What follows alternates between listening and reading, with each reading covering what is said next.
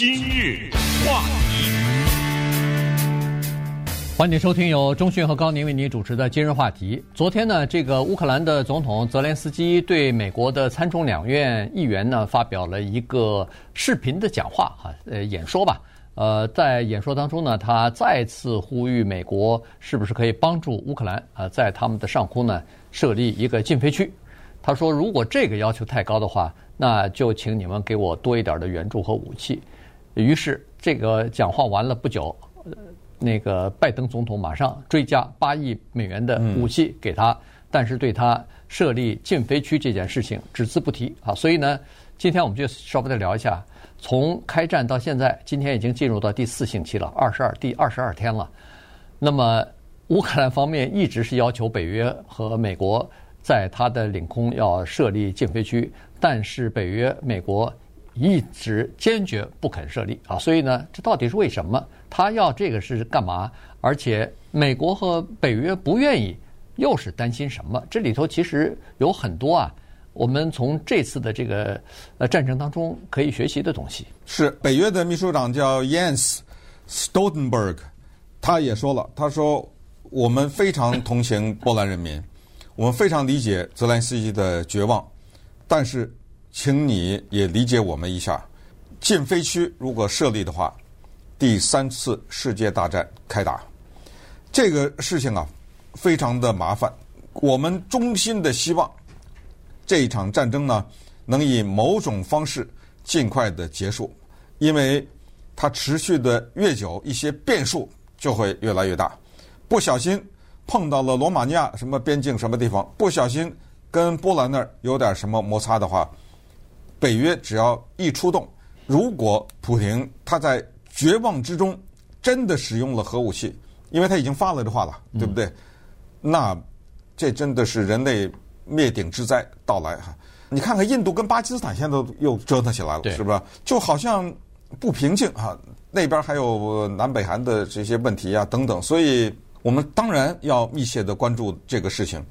当然，泽连斯基呢，他可以提任何的要求，这个是在他的权力范围之内。他今天又跑到那个德国那儿又去讲去了哈，他可以提这些要求，他衷心的希望能够有禁飞区，但是呢，他心里可能也知道，为了他的这个国家，整个世界都要变成大战的话，这后果也是挺可怕的。所谓禁飞区，我们老百姓可能会觉得有点可笑哈，就是天这么大。我怎么知道，在天上没办法画个圈啊，对不对？画一个圈，你什么过了这条线就不能进来了？什么叫做禁飞区？如果真的是在乌克兰的天空上拿个粉笔画一个圈，我们必须这样想啊。然后呢，飞机不能进来的话，那它真的进来又怎么样呢？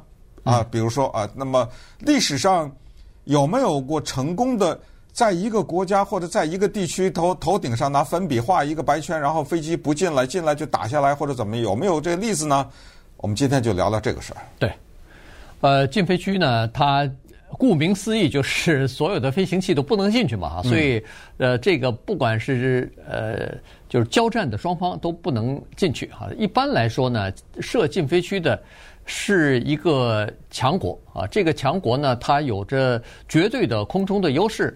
所以你才能执法，你才能说，哎，这我设了个禁飞区，你们两人都不能进去啊！进去了以后，我我打你们下来。呃，这个表面上看上去是呃中立的，呃，因为我不管你是谁的飞机都不能进去。但是这里头有一个问题，就是现在的这个一方啊是俄罗斯，俄罗斯它可不是一个弱小的国家，它从军力上来讲。大概也就是仅次于美国了吧，第二大强强国了哈。从军事强国来说，那么北约跟美国就在这方面呢是有点担心的哈。至少是说不愿意出现误判。北约组织的那个秘书长斯托尔滕伯格已经说得很清楚了，他说北约的目的是两点：第一，就是我们不愿意正面的和俄罗斯呃进行军事冲突，因为这样一来的话，他担心的就是。要把俄要把这个整个的欧洲拖入到一场全面的战争当中去。现在仅是在乌克兰，他如果一扩大的话，就变成整个欧洲了，那这个问题就大了。第二，要避免发生核子大战和核战争，那这就变成第三次世界大战，这个麻烦就更大了。所以呢，对人类造成的呃这个毁灭性的打击和这个后果就更加严重。所以他是说，反正尽一切的力量，尽一切可能，就避免这个情况的发生。那也就是说，美国和北约组织在评估会不会发生核战争后果的时候，这个评估的结果肯定是不是就是这个可能发生的这个可能性概率，它肯定不是零，它肯定是大于零。嗯嗯、对，所以如果要是你不管怎么打怎么弄，它都不会发生核子战争的话。那我相信那个禁飞区早就设了啊，现在就是为为了这个问题啊。那么其实设禁飞区也不是那么容易的，因为你好像觉得设禁飞区，呃，这个好，我就宣布一个禁飞区，然后呃，现在美国和欧盟据说空军比俄罗斯的要强啊，所以呢，在空中是可以有优势的，但是呢，它是需要一些地面的支持的。你比如说有这个。无线有这个叫做空中的监视，你要有情报支持才可以。然后有叫做目标的指引，人家那个飞机飞进去以后，其实飞机飞得很快。乌克兰的上空如果再大的话，可能两三分钟也就飞飞过去了。那它飞走了，你怎么办呢？你你根本打不下来，它它就走了。所以这是一个情况，所以它需要有地面的支持啊，情报的支持，地面的雷达的支持。然后你的飞机随时都要起飞啊，所以去执法区，否则的话，这不是形同虚设嘛？呃，没有任何意义了嘛。所以这个呢，实际上就等于是把北约或者是美国就迁入到这个战争当中去了，和呃俄罗斯直接对对抗了。同时，你还要做好一个准备，就是万一你的飞机被打下来了，落在了乌克兰，那你还要派地面部队进入，从地面进去，要。要救援呢，要救你的飞行员去啊，对，对吧？呃，万一他落到敌军手里，或者防止他落到敌军的手里，这又是一个风险。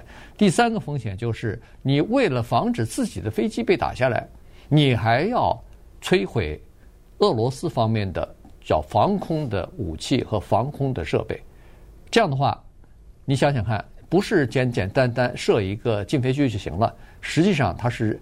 一连串的配套措施，毫无疑问的，你如果设禁飞区，就等于和对方开战了。嗯，因为谁打呀？比如说俄罗斯的战斗机进入到乌克兰的领空上去，谁负责把它打下来啊？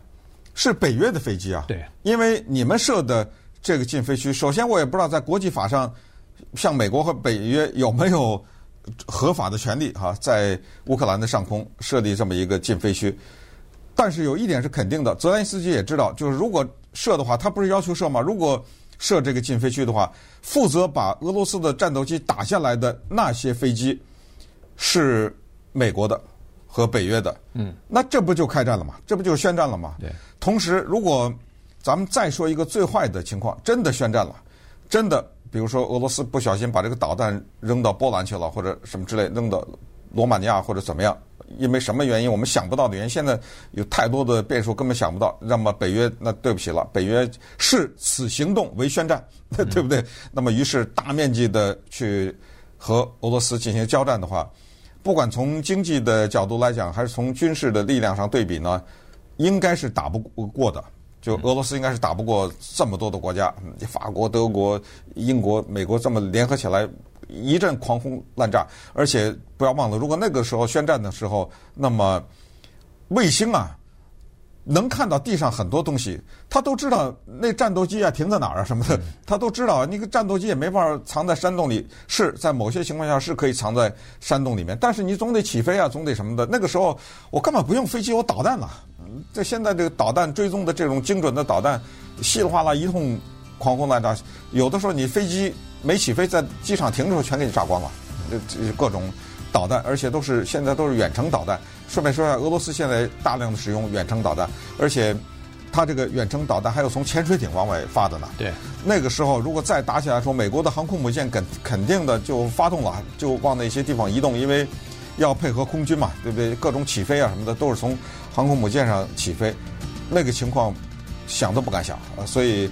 当普京认识到这个战争发生他打不过的时候，绝望当中，他有没有可能扔一下原子弹？有可能啊，对对不对？所以那么稍待会儿呢，我们再看一看这个禁飞区啊，为什么说着容易，做着是这么的难？哎，历史上有没有过成功过？实现您的今日话题。欢迎继续收听由中讯和高宁为您主持的今日话题。这段时间跟大家讲的呢是这个禁飞区啊，呃，乌克兰方面呢是一再的要求北约、美国是不是可以在乌克兰设一个禁飞区，但是北约和美国呢一再的坚持说不能设啊，所以呢这是一个现在呃挺纠结的一个问题哈。呃，北约也说了，说没办法，他知道。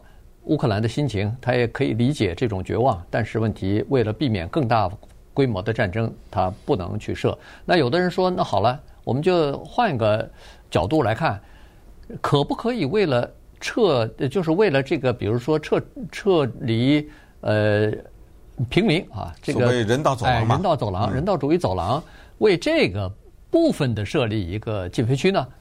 那北约也是断然的否决了，他说不行，这个和那个一样。其实我们不是说设一个部分的和全部的有什么区别，我们主要的考虑是不想让战争升级啊。这个关键是从这个角度来出发。而且呢，从昨天五角大厦的这个发言人 John Kirby 说呢，说其实，在乌克兰的上空啊，现在也不是俄罗斯就完全占领了它的上空了。呃，双方在这个上空，比如说呃无人无人机啊、什么飞机啊之类的，还还互有起飞呢，还还交战呢，哎，还互有交交战呢。所以，并不是说呃乌克兰一下子就完全被压制住了，没有任何的还手的余地，也还没有到这个情况。他是说，现在对乌克兰不管是哪一个城镇和呃地方。造成的损害最大、摧残最大的，还是远程的火炮和那个呃导弹啊，就是远程的攻击是比较大，呃，反而空中的攻击倒没有那么大。嗯，那么于是我们就小小回顾一下历史吧，就是在呃我们有记忆以来呢，设立无人区或者是呃叫禁飞区啊，有没有过有效的时候呢？当然也有，九十年代的伊拉克那个时候就被设立过禁飞区，但是。我们必须得理解，九十年代的伊拉克的情况和当今是不一样的，因为那个时候伊拉克的上空的这种禁飞区呢，它不是两个超级大国的对决，对，它不是说俄罗斯我挺伊拉克，美国我挺，比如说科威特什么之类，它不是这种情况，而是一大堆国家周边的大大小小的国家共同反对。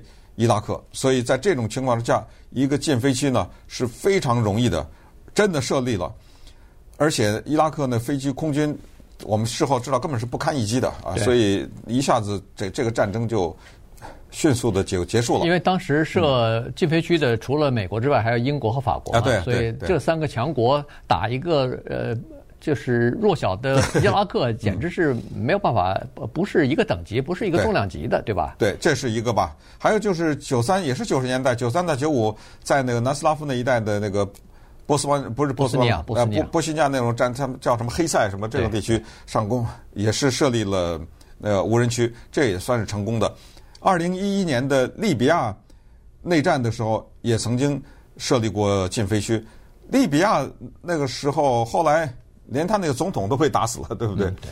呃，所以也是，都是就是在军事力量不相对不相等的基础之上是可以设立的。对。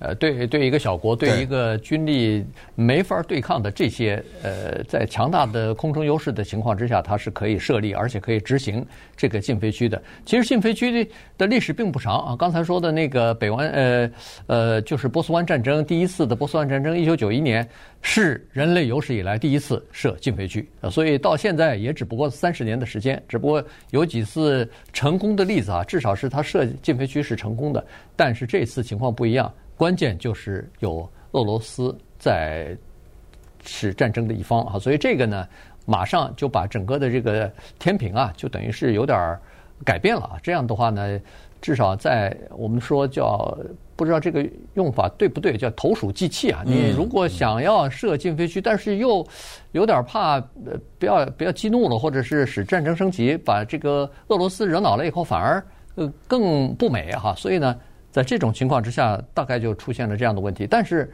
在国际上，在欧洲也好，在美国也好，在议会里边，在民众当中，呃，还有在一些呃已离任的这些官员，包括外交官之间呢。